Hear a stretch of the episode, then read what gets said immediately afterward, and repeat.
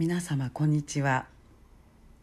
今日も柴田久美子のポッドキャスト「優しく優しく優しく」をお届けいたします。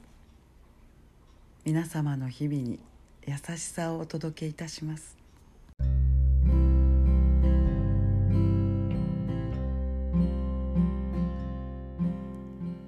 見取り師柴田久美子でございます。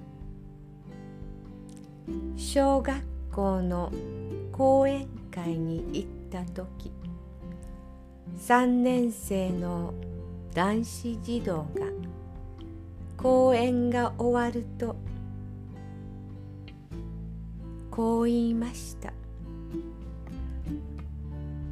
僕のおじいちゃんは施設に捨てられたんだ。そう言いながら泣き出しました。私は思わず走り寄って彼を抱きしめて捨てられたのではないのよ。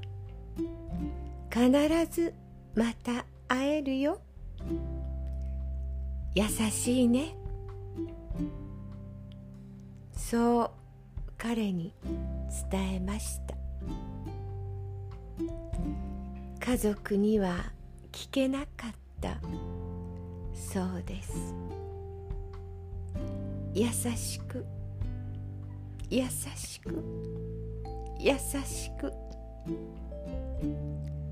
この男の子の優しさに感動した私です。どうぞ皆様。優しい時間をお過ごしくださいませ。お聞きいただきありがとうございました。柴田久美子のポッドキャスト。次回もお楽しみに。